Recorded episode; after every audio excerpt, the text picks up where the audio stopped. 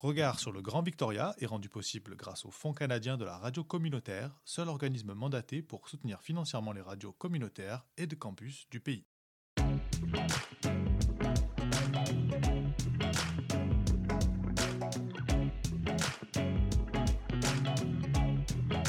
Regard sur le Grand Victoria.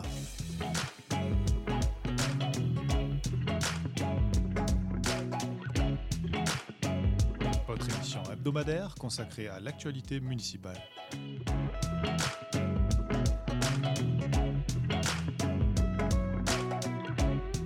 À retrouver tous les mercredis à midi et en rediffusion le samedi à 10h sur les ondes de Radio Victoria 107.9 FM. Mais aussi en balado sur radiovictoria.ca.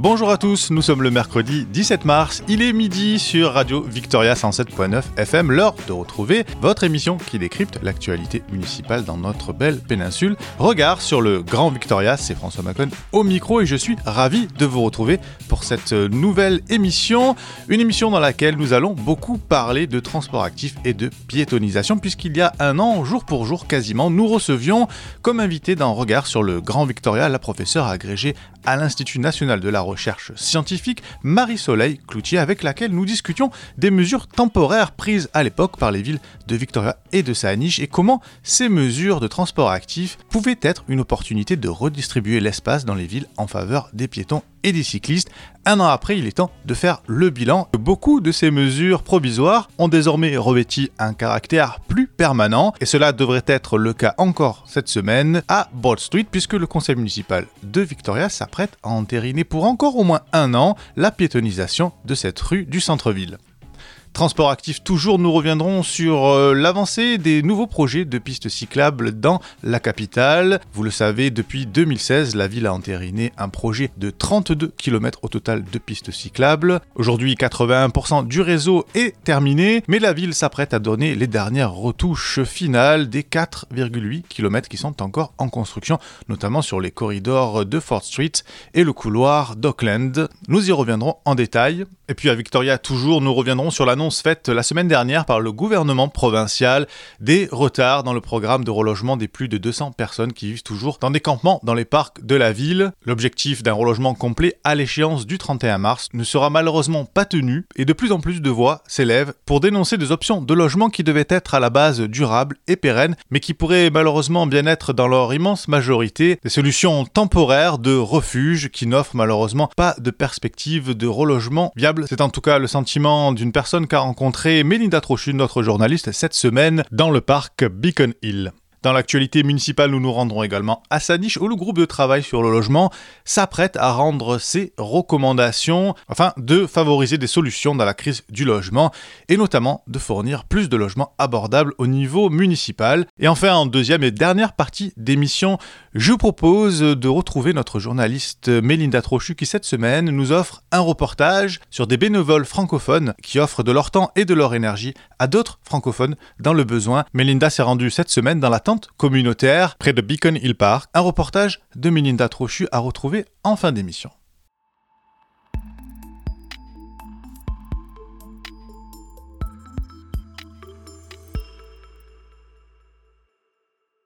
Je vous le disais en titre, après Government Street et la tentative de fermer entièrement Clover Point à la circulation, c'est au tour d'une nouvelle rue du centre-ville, Broad Street, de faire l'objet de toute l'attention du conseil municipal de Victoria. Demain, une motion déposée par le conseiller Jeremy Loveday et co-signée par la maire Lisa Helms propose d'entériner les mesures qui avaient été prises il y a un an afin de fermer complètement à la circulation automobile la rue Broad. Une motion soutenue par les entreprises qui sont implantées sur cette rue et qui ont demandé via une pétition l'extension de ce programme. La mairie avait installé des bancs, des chaises et des parasols de la rue Forte à Broughton et ces aménagements ont rencontré un vif succès auprès non seulement du public mais aussi des entreprises. Et justement avec nous Yann Fougère, cofondateur des pâtisseries Bon Macaron dont un établissement se trouve sur Broad Street. Bonjour Yann. Bonjour. Comment allez-vous aujourd'hui? Très bien, et vous Plutôt bien, merci. Merci infiniment d'avoir répondu favorablement à notre invitation. Je le disais, vous êtes euh, situé, une de vos entreprises est située sur Broad Street, donc vous bénéficiez depuis un an de cette mesure et vous êtes signataire parmi d'autres euh, entreprises qui sont situées sur cette rue de euh, la pétition qui va être soumise au conseil municipal de Victoria jeudi prochain. Est-ce que vous pouvez nous expliquer, Yann, quelles étaient les motivations pour, pour signer cette pétition? Alors, tout a commencé quand, ils ont, quand la, pandémie, euh, quand on a réouvert euh, durant la pandémie. L'idée, c'était de fermer la rue pour euh, bah, demain que Pagliacci, Macchiato puissent avoir des terrasses pour pouvoir étendre, avoir un peu de clientèle. Et aussi, les trottoirs sont tellement étroits dans la rue que ça permettait une circulation plus facile des piétons parce que beaucoup de business comme le mien en ce moment, on peut accueillir qu'un seul groupe de personnes à la fois. Donc les gens sont obligés d'attendre sur le trottoir et les rues sont, sont, la rue est vraiment très étroite et donc c'était pas pratique. Et ça a commencé comme ça et honnêtement c'est vraiment très sympa. Oui, c'est vrai que moi-même j'ai pu euh, expérimenter euh, récemment. Je me suis baladé euh, dans cette rue et puis on a un petit parfum de, rue piétonne commerçante européenne. C'est très sympa. Est-ce que vous avez des utilisateurs qui se sont plaints peut-être du manque de commodité de parking? Je sais qu'à proximité de Broad Street, il y a quand même des options de parking quand même. Très peu. Honnêtement, on parle de, de 5, euh, spots de parking ou peut-être 6 entre les, les zones de livraison, les zones pour handicapés, les, les passages piétons et tout. Donc, euh, comme vous dites, il y a les, les parkings euh, tout autour. Il y a le Broaden Street Parkade, il y a le, il y a le parking dans le Bay Center. Et en ce moment, trouver une place de parking, c'est pas ce qu'il y a de plus difficile en terme. Oui, on imagine. Ouais. Donc, euh, c'est malheureusement pas le problème euh, principal. Et puis, la ville a fermé la rue et ils ont aussi installé ces petits blocs modulables de couleurs où les gens peuvent s'asseoir dessus pour manger, pour discuter, pour boire un café. Et, et ça rend vraiment la rue plus animée. Euh plus animé, plus agréable qu'avant. Ils ont aussi mis, je ne sais pas si vous y avez été de nuit, mais ils ont mis les petites lumières, les guirlandes euh, qui traversent la rue tout en haut et, c'est vraiment très sympa quoi. Oui, ça fait partie des initiatives Build Back Victoria et, l'aménagement extérieur. Est-ce que vous-même vous avez pu bénéficier, euh, je ne sais pas si vous faites aussi des services de restauration, mais la ville avait proposé que euh, les entreprises qui fournissent des services de restauration sur place puissent peut-être aménager des passéos en extérieur. Est-ce que vous c'est quelque chose qui vous a intéressé? Alors l'année dernière, vu que c'était juste temporaire et que c'était un peu dernière minute, j'ai juste mis quelques tables devant pour permettre à mes clients, bah, exceptionnellement, de pouvoir s'asseoir et de rester manger les macarons. Et ça a été bien bien accueilli. Euh, les gens les gens profitaient. La rue est au soleil toute l'après-midi. Quand il fait beau, c'est c'est sympa. Il y a macchiato pour prendre un café avec juste à côté ou un thé, peu importe. Et donc ça a bien marché. Et l'idée c'est que si ça reste fermé de manière permanente, oui, on va investir dans un, de manière à construire quelque chose de plus, plus grand, plus permanent, plus, voire pour même peut-être vendre à l'extérieur aussi. Ah bah écoutez, en tout cas, merci pour votre témoignage. On rappelle que vous êtes, euh, vous avez été actif et vous restez actif même pendant la pandémie à Bon Macaron, je crois, en ayant visité votre page euh, Facebook, que vous proposez toujours des, des formations à la cuisine, c'est bien ça? Donc pour le moment, on, limite euh, ça à des groupes privés. Donc à Victoria, seulement quatre personnes. Euh, à Vancouver, notre espace est plus grand, donc on peut prendre jusqu'à six personnes. Et puis, euh, on espère qu'une fois qu'ils lèveront les restrictions, bien évidemment, on recommencera à faire des classes publiques euh, tous les week-ends ou presque pour que les gens puissent apprendre à faire des macarons. Ah bah écoutez, on vous le souhaite. merci en tout cas, Yann Fougère, cofondateur des pâtisseries Bon Macaron. Merci beaucoup d'avoir été avec nous aujourd'hui. Eh ben, merci beaucoup. Ces différentes formes de piétonisation et de mesures prises par la municipalité de Victoria sont largement donc plébiscitées par la population et cela nous renvoie à notre émission numéro 7 de Regard sur le Grand Victoria où nous recevions à l'époque Marie-Soleil Cloutier, professeur agrégé à l'Institut national de la recherche scientifique. Et avec elle nous discutions déjà à l'époque en écho aux mesures prises par les municipalités du Grand Victoria de piétoniser certains espaces. Nous nous interrogions sur comment cette crise du Covid-19 était aussi une opportunité de redistribuer l'espace dans les villes en faveur des piétons et des cyclistes. Je vous propose d'écouter un extrait de l'interview que nous avait donnée Marie-Soleil Cloutier à l'époque.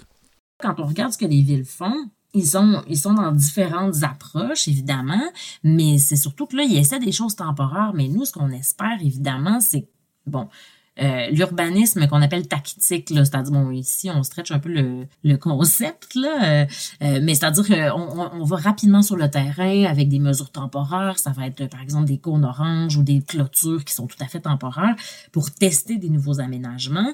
Et puis ensuite, si ça fonctionne, ben, on les rend permanents. On va couler du béton, par exemple, on va mettre des bollards plus permanents, etc. Ce genre de choses-là. Donc, on veut une réaction rapide des villes. Puis là, on la voit déjà, il, y a, y a tellement d'exemples aux États-Unis, au Canada, mais aussi en Europe, où on décide d'y aller à, à fond euh, pour redonner plus d'espace aux piétons et aux cyclistes. Mais ce qu'on espère, c'est que justement certains de ces certaines de ces expériences-là, disons, donnent des résultats positifs et, qui et que ces projets-là deviennent permanents.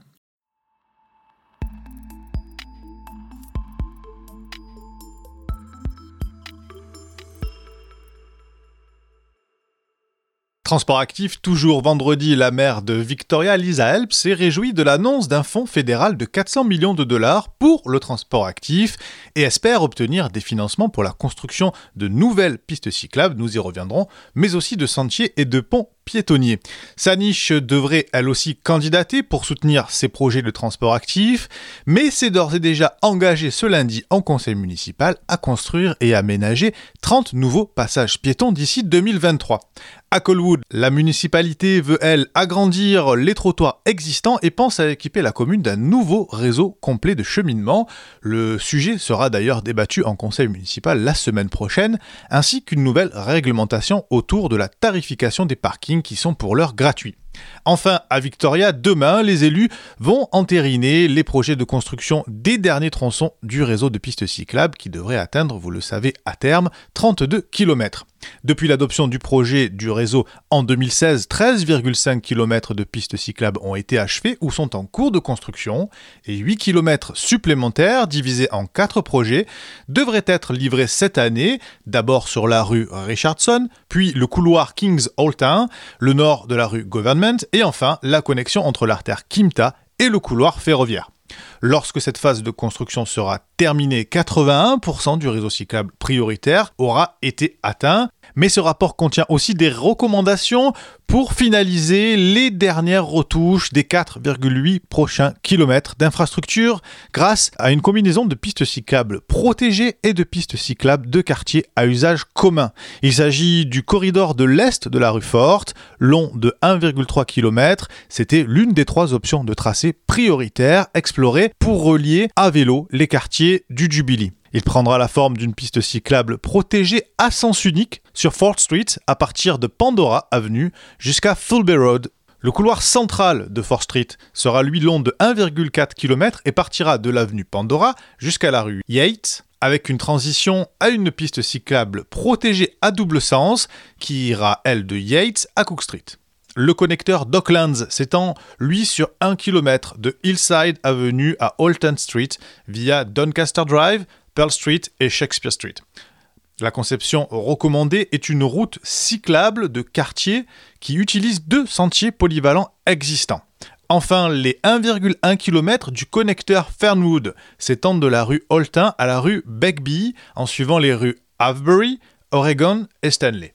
Pour ce trajet, la conception recommandée est une piste partagée traversant ces quartiers avec un court segment de piste cyclable protégée sur Bay Street.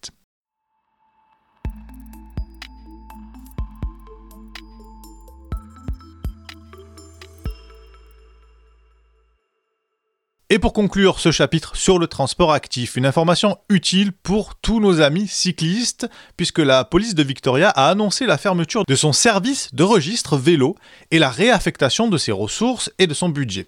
Elle vous encourage désormais à vous enregistrer sur l'application Project 529 Garage. Cette application populaire est utilisée par les services de police, les universités et les magasins et revendeurs de vélos du monde entier et permet par exemple, en cas de vol, d'alerter les services de police mais aussi toute la communauté cycliste autour de vous. L'application peut également être utilisée pour éviter le recel en vous assurant que la monture que vous vous apprêtez à acheter n'a pas été signalée ou répertoriée comme volée. Vous trouverez plus d'informations sur Project 529 Garage sur le site internet project529.com. Project529.com.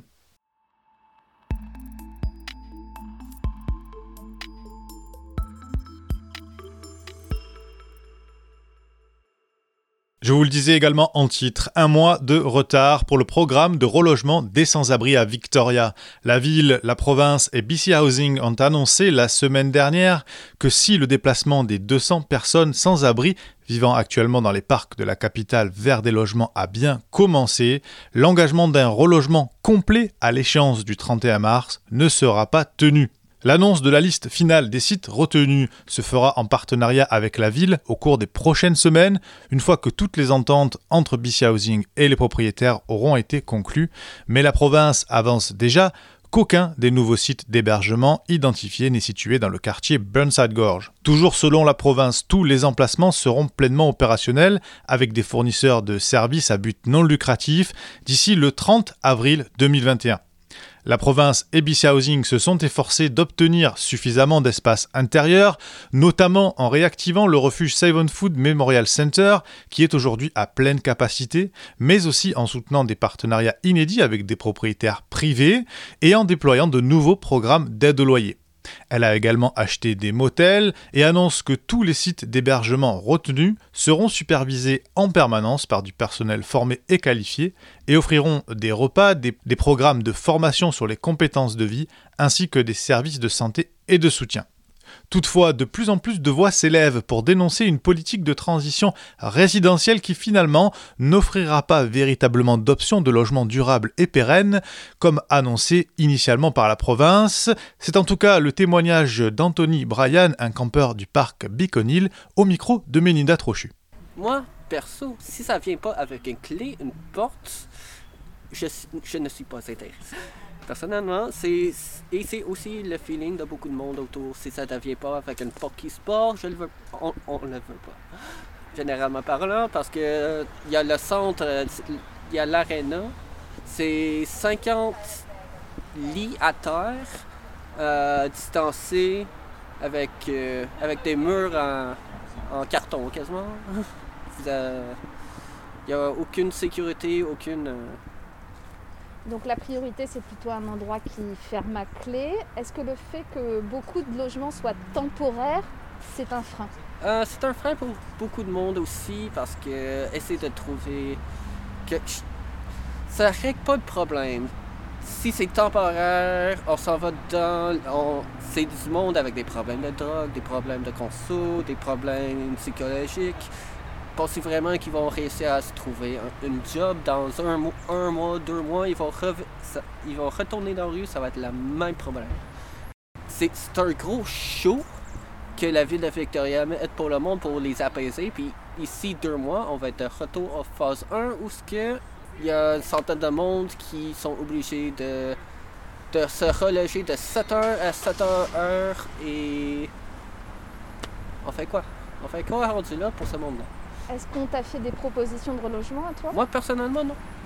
Euh, je pense que j'ai été assez vocal sur ce que je veux. Que je pense pas que je vais être offert de quoi que de moi. Alors, si quelqu'un me vient avec une proposition pour un logement, par exemple euh, l'Arena, ils savent que je vais dire non. Pourquoi perdre leur temps? Alors, c'est ça le feeling que j'ai. c'est Ils veulent pas perdre mon temps, je veux pas perdre leur temps. Et c'est un feeling plutôt partagé euh, par les habitants du parc, là, en fait. Euh, est-ce qu'il y a des gens qui ne veulent pas du tout bouger? Euh, Il y a une couple de personnes qui sont de la vie, et, si c'est temporaire, ça vaut pas la peine, fait que je vais rester. C'est mon communauté. Pourquoi, pourquoi me déloger pour être de retour d'ici un mois, juste pour, je sais pas, comme, comme la personne en question a dit, avoir une douche. C'est cool, on a des douches mobiles euh, dans le parc. Pourquoi, pourquoi se déplacer? Un témoignage qui laisse entrevoir de possibles nouveaux conflits entre les campeurs et la ville de Victoria puisque la municipalité a voté la semaine dernière le rétablissement de ces règlements interdisant le camping en journée dans les parcs de la ville au 30 avril.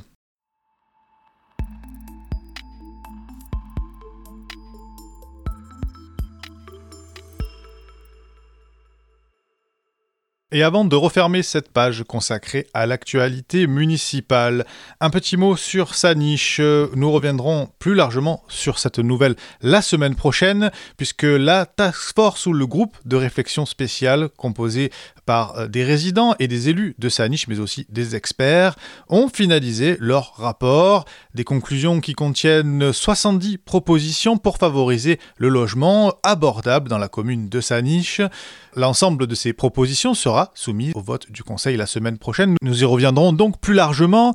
À Sanich, toujours, la commune a voté la semaine dernière, en dernière lecture, l'interdiction finale des sacs en plastique à usage unique, une mesure qu'elle a été la première à prendre dans le Grand Victoria, avant d'être imitée à son tour par Victoria et Esquimalt. Et puis sachez enfin que Saniche et le district régional de la capitale sont parvenus à un accord concernant le transfert de la route Willis Point, un transfert estimé à 1,7 million de dollars. La compétence d'entretien de la route est donc transférée au district régional de la capitale et Saniche dispose ainsi de 1,7 million de dollars à redéployer dans ses fonds d'investissement. Et puisque nous parlons du district régional de la capitale, les élus réunis en comité du district ont renoncé à toute augmentation des tarifs de parking des parcs gérés par le CRD, au moins pendant deux ans.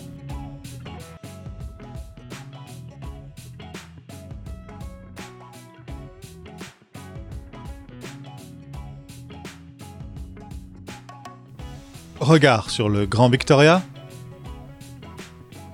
Reportage. Et cette semaine, notre journaliste Melinda Trochu s'est baladée près de la tente communautaire sur Cook Street. Elle y a rencontré notamment Camille Lacroix, originaire de Montréal. Depuis deux mois, chaque semaine, elle donne un peu de son temps à la tente pour s'impliquer dans la communauté. À la tente communautaire, il y a du monde jour et nuit. Une dizaine de bénévoles réguliers se relaient en binôme pour accueillir ceux qui donnent et ceux qui ont besoin. Camille Lacroix est originaire de Montréal. Elle a 22 ans.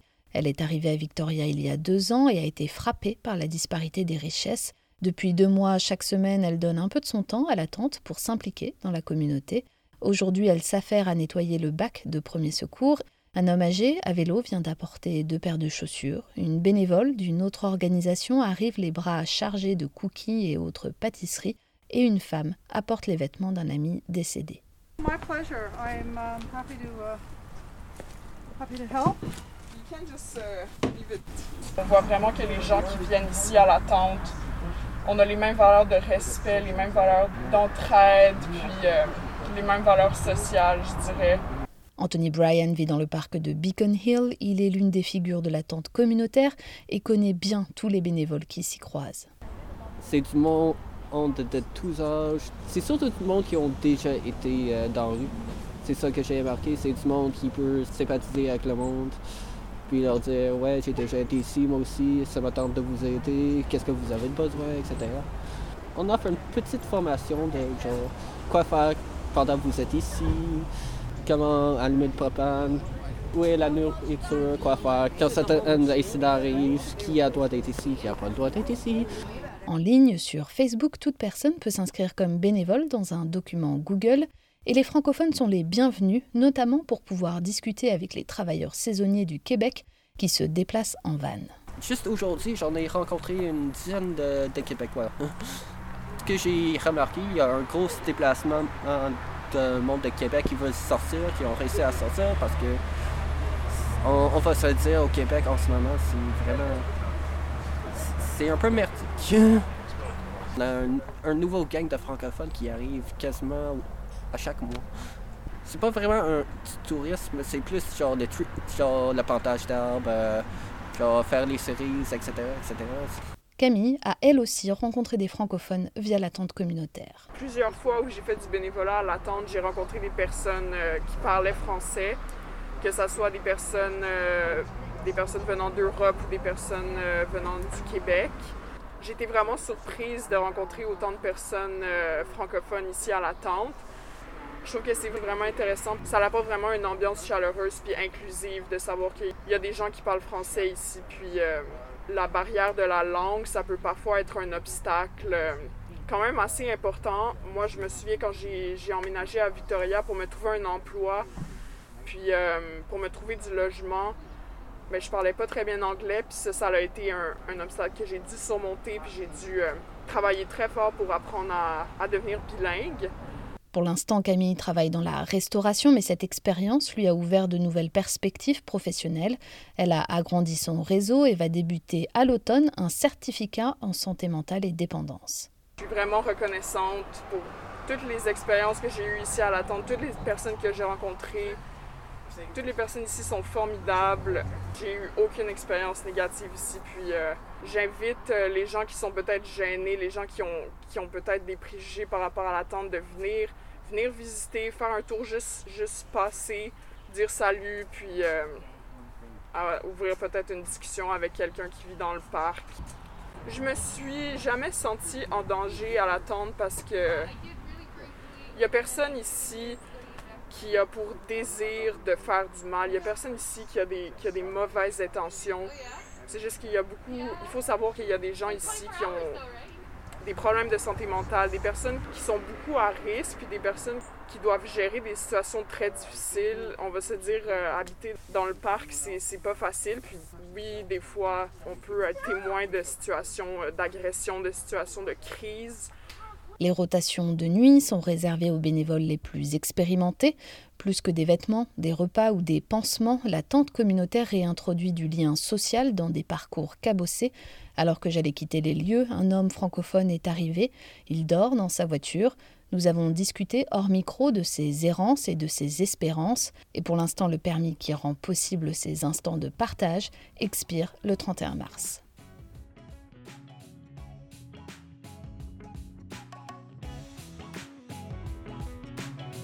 Merci beaucoup Mélinda pour ce reportage. C'était le 41e épisode de Regard sur le Grand Victoria. Vous êtes bien à l'écoute du 107.9 FM Radio Victoria. Merci infiniment d'avoir été avec nous. Je vous donne évidemment rendez-vous la semaine prochaine, mercredi à midi, le samedi matin à 10h pour la rediffusion et bien sûr en tout temps en balado, en podcast sur notre site internet radiovictoria.ca. Je vous retrouve donc mercredi. D'ici là, je vous souhaite de profiter, de passer une excellente fin de semaine. Vous savez qu'il est désormais possible de se réunir à 10 personnes en extérieur, mais n'oubliez pas les gestes barrières et le port du masque. A très vite